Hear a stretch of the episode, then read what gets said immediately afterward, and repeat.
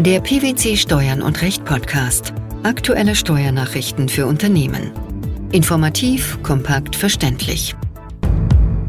Herzlich willkommen zur 296. Ausgabe unseres Steuern und Recht Podcasts, den PwC Steuernachrichten zum Hören. In dieser Ausgabe beschäftigen wir uns mit folgenden Themen. Umsatzsteuerrechtliches Entgelt bei 0% Finanzierung. Verkauf von Gutscheinen ist eine umsatzsteuerbare Leistung. Steuerverzinsung mit 6% ab 2014 verfassungswidrig. Der Bundesfinanzhof hat entschieden, wenn im Rahmen einer Warenlieferung mit 0% Finanzierung der liefernde Unternehmer die Kosten der Finanzierung des Kaufpreises durch ein Kreditinstitut in der Weise trägt, dass dieses Kreditinstitut im Zusammenhang mit der Auszahlung an den Unternehmer vom Darlehensbetrag die Zinsen einbehält und der Kunde den Kaufpreis in Raten an das Kreditinstitut zahlt, mindern die einbehaltenen Zinsen nicht das Entgelt der Warenlieferung des Unternehmers an den Kunden. Und zwar auch dann nicht, wenn der Unternehmer in der Rechnung gegenüber dem Kunden angibt, er gewähre ihm einen Nachlass in Höhe der Zinsen. Worüber wurde im zugrunde liegenden Fall gestritten? Es ging um die Frage, ob die umsatzsteuerrechtliche Bemessungsgrundlage aus Warenverkäufen im Zusammenhang mit sogenannten 0% Finanzierungen um die an ein finanzierendes Kreditinstitut entrichteten Finanzierungsentgelte zu mindern ist. Das Finanzamt lehnte die Minderung ab. Die anschließende Klage vor dem hessischen Finanzgericht hatte keinen Erfolg. Auch der Bundesfinanzhof entschied zu Ungunsten der Kläger. Er hat sich der Entscheidung der Vorinstanz angeschlossen und die Revision zurückgewiesen. Welche Gründe gaben die obersten Finanzrichter für diese Entscheidung an? Bei dem jeweiligen vom Kunden geschuldeten Kaufpreis handle es sich um die Gegenleistung für die Lieferung der Klägerin an den Kunden. Der Kaufpreis bzw. die ungekürzte Darlehensvaluta bildet die umsatzsteuerrechtliche Bemessungsgrundlage für die Besteuerung der jeweiligen Lieferung. Der Kaufvertrag über die Lieferung der Waren wurde zum Barzahlungsbetrag abgeschlossen. Über diese Summe vereinbarte der Kunde mit der Bank das von der Klägerin vermittelte Sonderzinsdarlehen mit einer Auszahlung an die Klägerin zur Tilgung der Kaufpreisschuld unter Einbehalt der vereinbarten Subvention. Warum ist es zur Bestimmung der Bemessungsgrundlage für die Besteuerung der Lieferung unerheblich, dass der jeweilige Kunde den vereinbarten Kaufpreis nicht unmittelbar an die Klägerin, sondern unter Einschaltung der Bank zahlte. Artikel 73 der Mehrwertsteuersystemrichtlinie verlangt nicht, dass die Gegenleistung für die Lieferung unmittelbar vom Empfänger der Lieferung erbracht wird. Die Entrichtung der Gegenleistung kann deshalb auch, wie im Streitfall, durch eine Bank erfolgen. Warum ist das Entgelt als Bemessungsgrundlage für die Besteuerung der Lieferung an den Kunden, das im Streitfall der Darlehensvaluta entspricht, nicht um die von der Bank einbehaltene Subvention zu kürzen. Der Einbehalt hat seinen Rechtsgrund nicht im für die Besteuerung allein maßgeblichen Rechtsverhältnis zwischen der Klägerin und dem Kunden, sondern im Rechtsverhältnis zwischen der Klägerin und der Bank. Jenes gesondert zu betrachtende Leistungsverhältnis kann die Bemessungsgrundlage für die Lieferung der Klägerin an den Kunden demnach also nicht berühren. Auch unser zweiter Beitrag beschäftigt sich mit der Umsatzsteuer. Das Finanzgericht Münster hat nämlich entschieden, dass der Verkauf von Gutscheinen für Freizeiterlebnisse über das Internet eine steuerbare Leistung an den Kunden und keine Vermittlungsleistung an den Veranstalter darstellt. Welcher Sachverhalt war gegeben? Der Kläger betrieb in den Streitjahren 2013 und 2014 ein Internetportal, auf dem er verschiedene Freizeiterlebnisse anbot. Die Inanspruchnahme setzte den Erwerb eines Gutscheins voraus, die der Kläger im eigenen Namen und für eigene Rechnung verkaufte. Über das Internetportal konnten die Erwerber das Erlebnis auswählen und Termine vereinbaren. Die hierfür erforderlichen Informationen stellte der Kläger den Kunden zur Verfügung. Für den Fall der Inanspruchnahme der Leistung durch einen Gutscheininhaber leitete der Kläger den entsprechenden Betrag unter Abzug einer Vermittlungsprovision an den jeweiligen Veranstalter weiter und erteilte hierüber eine Gutschrift mit Umsatzsteuerausweis. In seinen Umsatzsteuererklärungen behandelte der Kläger nicht die Zahlungen der Kunden für die Gutscheine, sondern lediglich die Vermittlungsprovisionen als steuerbare Umsätze. Das Finanzamt behandelte demgegenüber bereits den Verkauf der Gutscheine als umsatzsteuerbare Leistungen und minderte das Entgelt im Fall der Einlösung der Gutscheine gemäß Umsatzsteuergesetz um die an die Veranstalter weitergeleiteten Beträge. Mit welchen Argumenten hat das Finanzgericht Münster die hiergegen erhobene Klage abgewiesen? Nach Meinung der Finanzrichter hat der Kläger steuerbare sonstige Leistungen an die Gutscheinerwerber erbracht.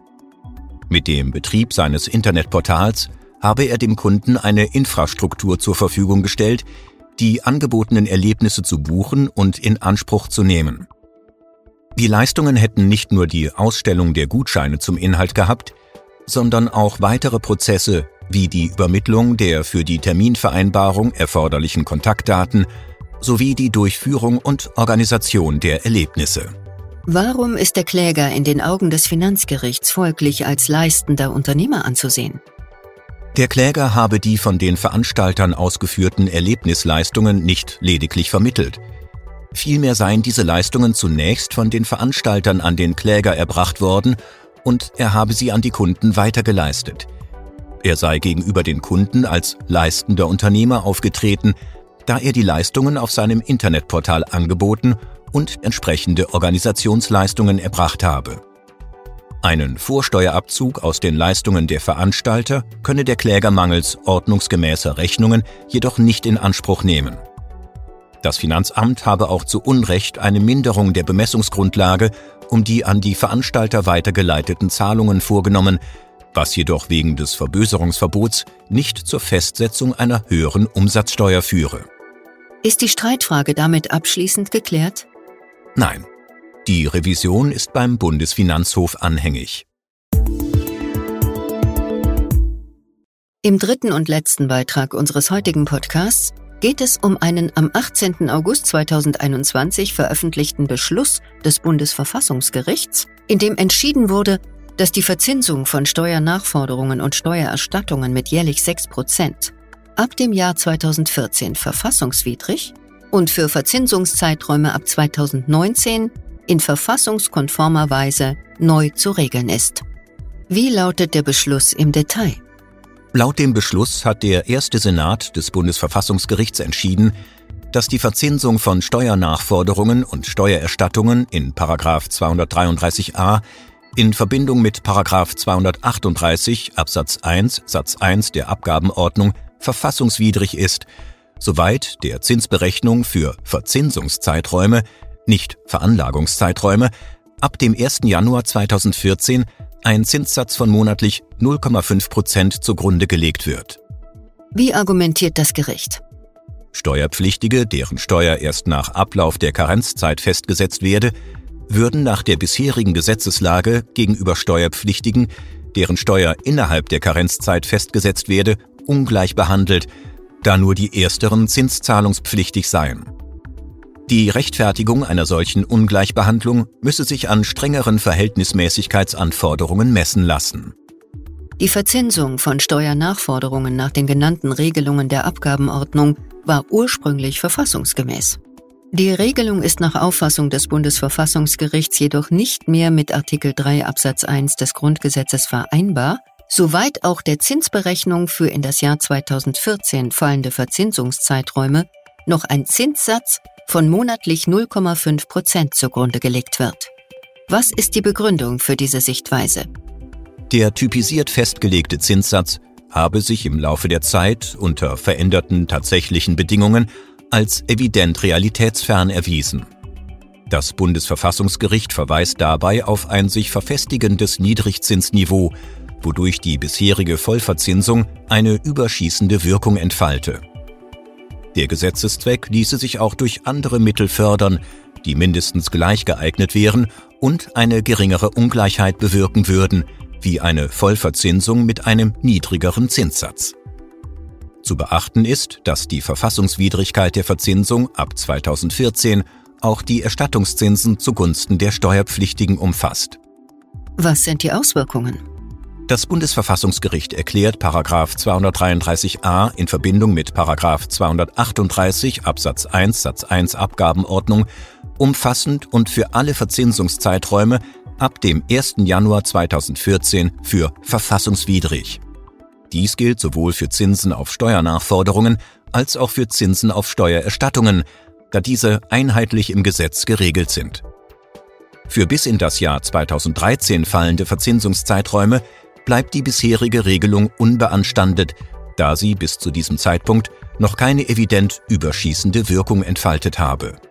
Trotz der festgestellten Verfassungswidrigkeit hält das Gericht es angesichts der damit verbundenen Gefahren für eine verlässliche Finanz- und Haushaltsplanung von Bund, Ländern und Kommunen nicht für gerechtfertigt, den Gesetzgeber für Verzinsungszeiträume vom 1. Januar 2014 bis zum 31. Dezember 2018 zur rückwirkenden Schaffung einer verfassungsgemäßen Regelung zu verpflichten. Die bisherige Vorschrift gilt insoweit fort. Welche Einschränkung ist jedoch zu beachten? Die Vorschrift ist unanwendbar für ab in das Jahr 2019 fallende Verzinsungszeiträume. Gerichte und Verwaltungsbehörden dürfen die Norm im Umfang der festgestellten Unvereinbarkeit nicht mehr anwenden. Laufende Verfahren sind auszusetzen. Der Gesetzgeber ist insoweit verpflichtet, bis zum 31. Juli 2022 eine Neuregelung zu treffen. Diese soll sich rückwirkend auf alle Verzinsungszeiträume ab dem Jahr 2019 erstrecken und alle noch nicht bestandskräftigen Hoheitsakte erfassen. Bereits ergangene und nicht bestandskräftige Bescheide über Nachzahlungszinsen betreffend Verzinsungszeiträume ab 1. Januar 2019 sollten mit einem Einspruch bzw. Widerspruch offen gehalten werden, sofern die Zinsfestsetzung nicht bereits mit einem Vorläufigkeitsvermerk versehen wurde.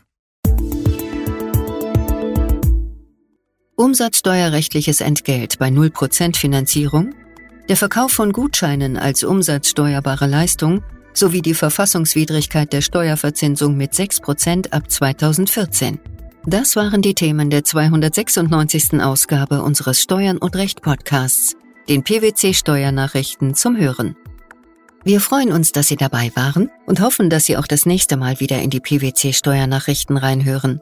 Steuerliche Beiträge zum Nachlesen finden Sie in der Zwischenzeit unter blogs.pwc.de slash steuern und recht.